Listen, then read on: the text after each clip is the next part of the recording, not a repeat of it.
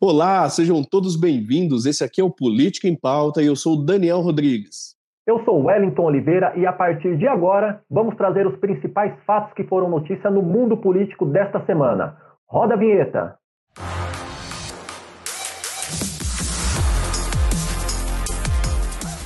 É, meu amigo Wellington, essa semana o bicho pegou, sobrou para todo mundo. Teve crítica para o lado do governo e até o nosso querido Política em Pauta foi criticado, olha só.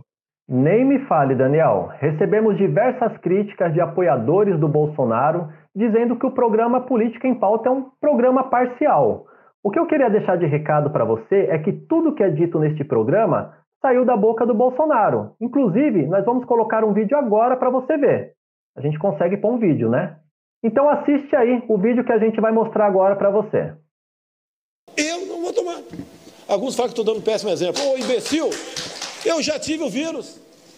Eu já tenho anticorpos. Para que tomar vacina de novo? Se você virar um, um chip, virar um jacaré, é problema de você, pô. Não vai comprar tua vacina também não, ok? Procura outro para pagar a tua vacina ele tem um protocolo de intenções, né? já mandei cancelar, se ele assinou, já mandei cancelar, por exemplo, sou eu, não abro mão da minha autoridade, até porque estaria né, comprando uma vacina que ninguém está interessado por ela. Aqui, no meu entender, está sendo superdimensionado o poder é, destruidor desse, desse vírus. Então, o pessoal da mídia, a grande mídia, falando que eu chamei de gripezinha a questão do Covid. Não existe um vídeo ou um áudio meu falando dessa forma. No meu caso particular, pelo meu histórico de atleta, caso fosse contaminado pelo vírus, não precisaria me preocupar. Nada sentiria ou seria, quando muito, acometido de uma gripezinha. Eu acho que não vai chegar a esse ponto, até porque o brasileiro tem que ser estudado. Ele não pega nada. Vê o cara pulando em esgoto ali, sai, mergulha, tá certo? E não acontece nada com ele. E daí? Lamento. Quer que faça o quê? Eu sou Messias, mas não faço milagre. Quem é de direita oh, toma cloroquina. Quem é de esquerda toma tubaína. Todos nós vamos morrer um dia. Aqui todo mundo vai morrer. Tem que deixar de ser um país de maricas. Então, a partir dessas falas do próprio presidente Jair Bolsonaro, a gente pode chegar à conclusão que fica impossível não criticá-lo com tanta contradição que ele diz. E por falar em contradição, uma das coisas que foram destaques dessa semana foi a CPI da Covid, Daniel. Você tem acompanhado a CPI da Covid? Eu estou tentando acompanhar, porque é tanta coisa que acontece que eu fico até meio maluco com tudo isso. Então, vamos dar uma resumida aqui para o pessoal que nos assiste. Essa semana aqui a CPI foi extremamente quente. E eu posso afirmar para você que tem muita prova que trouxe à tona que o governo federal ele poderia ter feito uma intervenção muito antes nessa questão do Covid. Vamos começar pelo depoimento do Fábio Weingarter. Para quem não conhece, ele era responsável pela comunicação do governo federal. Era um nome meio que apagado dentro do cenário político aí, até como os próprios senadores disseram na CPI, ele resolveu dar uma entrevista para a revista Veja. A partir daí, o nome dele começou a circular aí em diversas redes sociais. Por quê? Na entrevista dele à revista Veja, ele fez uma acusação que o general Pazuello era incompetente. E essa não foi a principal bomba. Ele também foi questionado sobre contratação de influencers digitais, fazer promoção de, da cloroquina, que era só uma gripezinha, né, como foi colocado pelo próprio presidente, entre outras coisas. Mas o que chamou de fato a atenção no depoimento foi que ele assumiu que a Pfizer teria sim, no ano passado, feito uma proposta de vacina ao Brasil e que isso não foi levado em consideração. E, aliás, não foi apenas uma vez que a Pfizer tentou essa, essa negociação com o Brasil. Foram diversas tentativas. E isso, de fato, acirrou os ânimos lá na CPI. E após o depoimento de Fábio Weingarten, tivemos o depoimento do gerente da Pfizer na América Latina, que é o Carlos Murilo. O depoimento do Carlos Murilo foi muito esclarecedor. Por quê? Ele trouxe os fatos que comprovavam aquilo que o Weingarten falou no depoimento dele, que todas as tentativas de negociações da Pfizer com o Brasil ainda no ano passado, o que possibilitaria o Brasil já ter começado a vacinação ainda no passado, com poucas doses, inicialmente com 500 milhões de doses, mas já era um, um início de vacinação. Posteriormente, tivemos também o depoimento do presidente da Anvisa, o Barra Torres, que deixou algumas pistas ali, deixou muito bem claro que pode haver um gabinete paralelo para tratar do assunto da Covid. O depoimento dele foi praticamente uma bomba. E por que foi uma bomba? Porque ele disse no seu depoimento, assim como o, o Weingarten também afirmou, que todas as reuniões para tratar deste tema, o vereador Carlos Bolsonaro estava presente e tinha voz ativa dentro desse, vamos chamar de gabinete paralelo, que foi chegado até a cogitar a mudança da bula da hidroxicloroquina para colocar ela como medicamento efetivo no tratamento do Covid-19. Ou seja, enquanto o mundo todo já havia comprovado a ineficácia da cloroquina, aqui no Brasil se tentava mudar essa bula. Olha só, você está trazendo coisas que são muito importantes para a gente é, refletir sobre esse movimento que está acontecendo. Então a gente está falando aí, ó, primeiro, o Fábio Weingarten, eita, nome difícil de falar, hein? Fábio Weingarten, ele realmente assim foi a favor do governo o tempo todo, se contradisse um monte de coisas e tentou defender, mas mesmo assim deixou escapar essa pérola aí que você colocou e, e, e, que juntando com o depoimento do Murilo, do Carlos Murilo, de que realmente nós poderíamos já estar bem adiantados na vacinação, só isso já seria o suficiente para mostrar uma negligência em relação à administração aí do governo. É, Daniel. Além disso, para você ver a que ponto estava a CPI, como o clima estava quente e estava tenso. O Weingarten chegou a negar que ele tivesse chamado Pazuello e o governo federal de incompetente. Então, o Renan Calheiros, que é o relator da CPI, ele chegou até a pedir que a revista Veja enviasse os áudios da entrevista para que se comprovasse, através da própria fala do Weingarten, que ele realmente chamou tanto Pazuello quanto o governo federal de incompetentes. E, por sinal, a revista Veja, depois desse pedido, publicou em suas redes sociais e comprovou realmente a fala do Weingarten. E para não dizerem que o programa Política em Pauta é um programa tendencioso contra o governo, vamos falar de uma pessoa que estava meio sumida ultimamente, mas que esta semana resolveu aparecer, que é o nosso ex-presidente Luiz Inácio Lula da Silva. É, meu amigo Luiz Inácio Lula da Silva, o que, que esse homem está fazendo? Ele está crescendo nas pesquisas aqui no Brasil. Eu acho que isso é bastante natural na realidade, porque ele vem com um discurso muito fofo, um discurso que vai mais ali para o centro, ele está falando super bem, que ele quer defender as pessoas, que ele quer ajudar as pessoas e tudo mais. Só que é o seguinte, gente, eu estou aqui para trazer algumas questões para que todo mundo possa avaliar. Olha só, o Lula está ali com aquela carinha de eu prometo que eu não vou fazer mais nada de errado, eu prometo que daqui para frente vai estar tá tudo ok. Só que é o seguinte, essa foto dele com o Maduro que é o ditador da Venezuela. Já vou colocar dessa forma que é bem simples de entender. O Lula recebeu uma foto dele com o Nicolás Maduro e a resposta foi: tamo junto. E o que, que isso quer dizer? O que, que isso significa? Não é bom, né? O Brasil está fazendo relações exteriores. A questão é com quem ele está fazendo relações exteriores. Mas deixa eu fazer uma meia-culpa aqui com vocês. Gente, é o seguinte: eu votei no Lula na, nos dois anos, nos dois pleitos onde ele foi presidente eu realmente acredito nesse conceito de ajudar a população. Isso eu posso dizer em nome aqui do Vida Política e do Política em Pauta. Esse é o nosso conceito. Nós entendemos que hoje o Brasil está sim vivendo uma situação econômica ruim e precisa resolver essa questão da vacinação o mais urgente. Não é justo que pessoas passem fome. E ponto. Agora a questão é a seguinte: o Lula ele se coloca dessa forma como o grande salvador, o grande herói que vai vir resolver os problemas. Só que essa não é a verdadeira face dele. Olha só, existe uma carta chamada Carta Compromisso. É uma carta que todos os candidatos precisam assinar para poder se candidatar pelo PT.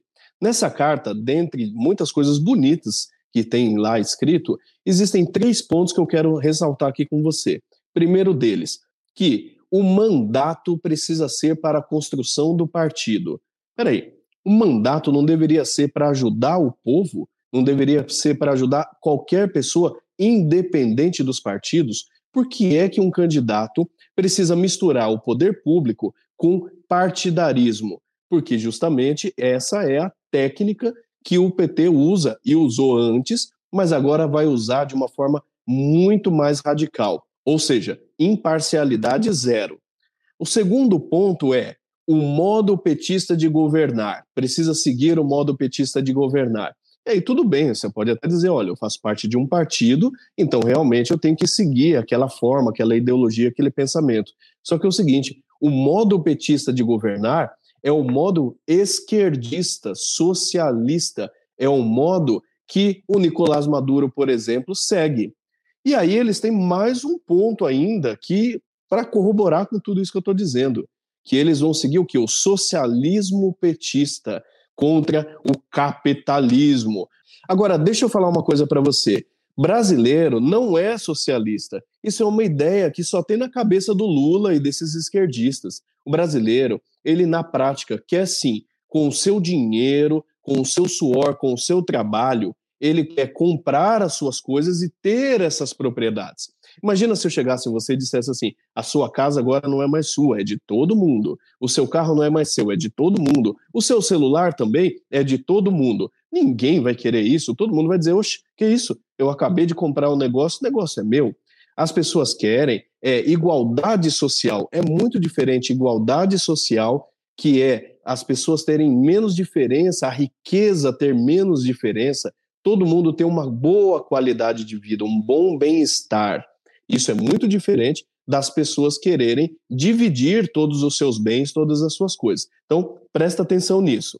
Essa sua fala, Daniel, é muito bem colocada. O brasileiro ele não quer esmola. O brasileiro ele quer construir e ter as suas coisas a partir do seu próprio esforço. É isso. E para essa minha fala não ficar parecendo que é só uma questão de opinião, deixa eu mostrar alguns fatos aqui para vocês. Eu quero trazer dois países como exemplo. O primeiro deles é o seguinte: Cuba. Dá uma olhadinha nesses carros aí. Esse é o carro do ano, esses, né? São os carros do ano de Cuba. E aí, você topa? É isso que você quer? Porque esse é o resultado real do socialismo. Não é uma invenção, é algo real. O que, que aconteceu? Em 1960, Cuba se tornou socialista. E a partir desse momento, o mercado foi travado para o resto do mundo. Olha só, esses carros aí são os carros de 1960 que até hoje não foi aberto para que novos carros viessem. Bom, então pense nesse primeiro fato. O segundo fato é esse à sua direita aí, a Venezuela. A Venezuela está destruída. As pessoas estão saindo da Venezuela para virem, inclusive, para o Brasil.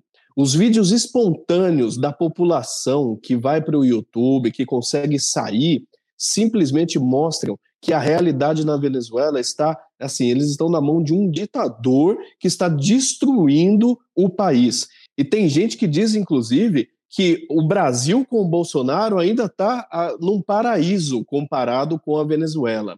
Então, o que, que a gente tem aqui, gente, que tem que prestar atenção? É, ninguém quer Bolsonaro, isso daí a gente já sabe. Agora, ninguém vai querer também um Maduro, um Nicolás Maduro, um ditador de esquerda aqui no Brasil. Olha só, Nicolás Maduro ganhou no final do ano passado as eleições na Venezuela. 69% dos eleitores não compareceram para votar. Ou seja, uma coisa totalmente fake. Ele não tem representatividade, não é verdade que o socialismo funcione. É, Daniel. Enquanto isso, aqui no Brasil, a gente está vivendo os dois extremos. De um lado, temos Jair Messias Bolsonaro tentando colocar o autoritarismo por parte da direita, e por outro lado, temos o Lula tentando colocar o autoritarismo por parte da esquerda, que, embora neste momento ele esteja com um discurso um pouco mais ameno, ele já deixou indícios de onde ele quer chegar.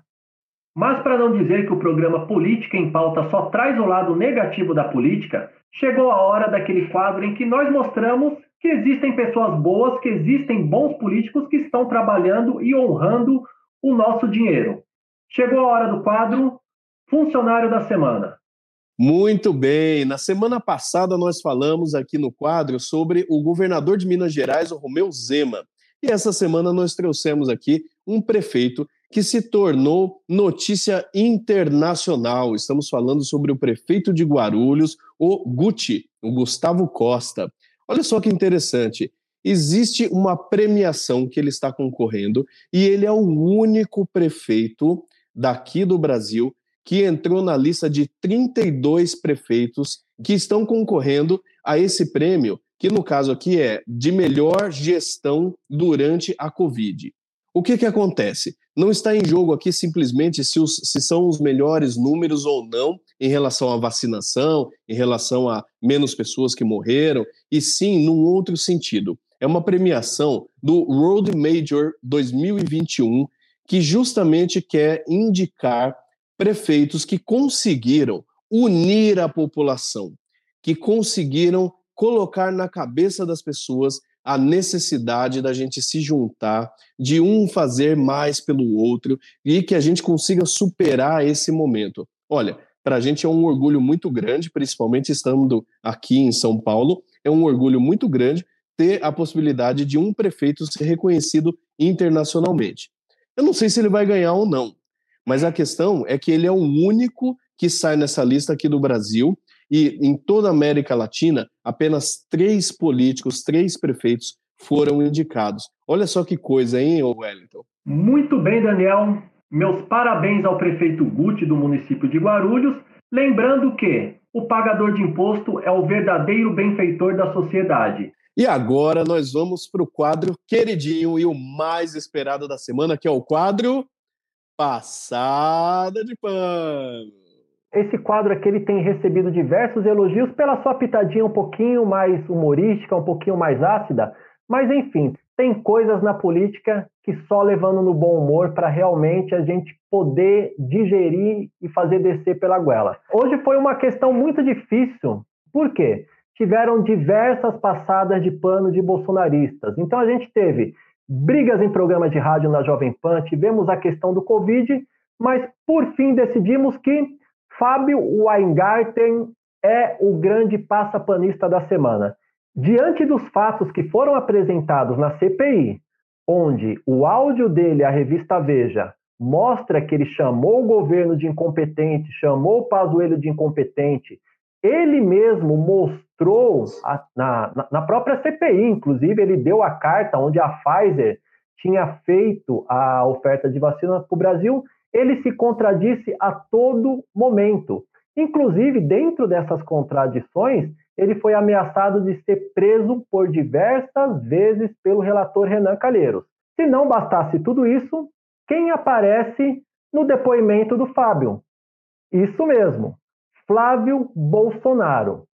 Quando tudo parecia que já estava agitado, Flávio Bolsonaro chegou como no quem não quer nada, sentou na sua cadeirinha e teceu críticas a Renan Calheiros. Cara, é, eu fiquei assim, eu, eu não encontro palavras até agora, porque foi o sujo falando do mal lavado, né? Se todos fossem pessoas idôneas, mas os dois respondem a processo. Então, vendo aquela troca de farpas de acusação de quem era mais corrupto, surgiu-se uma cortina de fumaça e a CPI teve que ser interrompida. Mas, mesmo diante de tudo isso que aconteceu, Fábio Weingarten, você é o grande passapanista da semana. O troféu é seu. Meus parabéns. Troféu aí para o Fábio. Então, muito bem, nós estamos finalizando aqui o nosso Política em Pauta. Falamos sobre vários assuntos da semana e não perca, semana que vem, a nossa nova análise. Pode deixar sua crítica, sua sugestão. A gente adora isso porque a gente está vendo que a gente está fazendo é sucesso. Muito obrigado pela sua audiência e até a próxima semana. Um forte abraço a todos vocês que estão nos prestigiando com sua audiência. Não se esqueçam, se inscrevam no canal, ativem o sininho e o seu comentário é muito importante. Até o próximo. Até a próxima semana.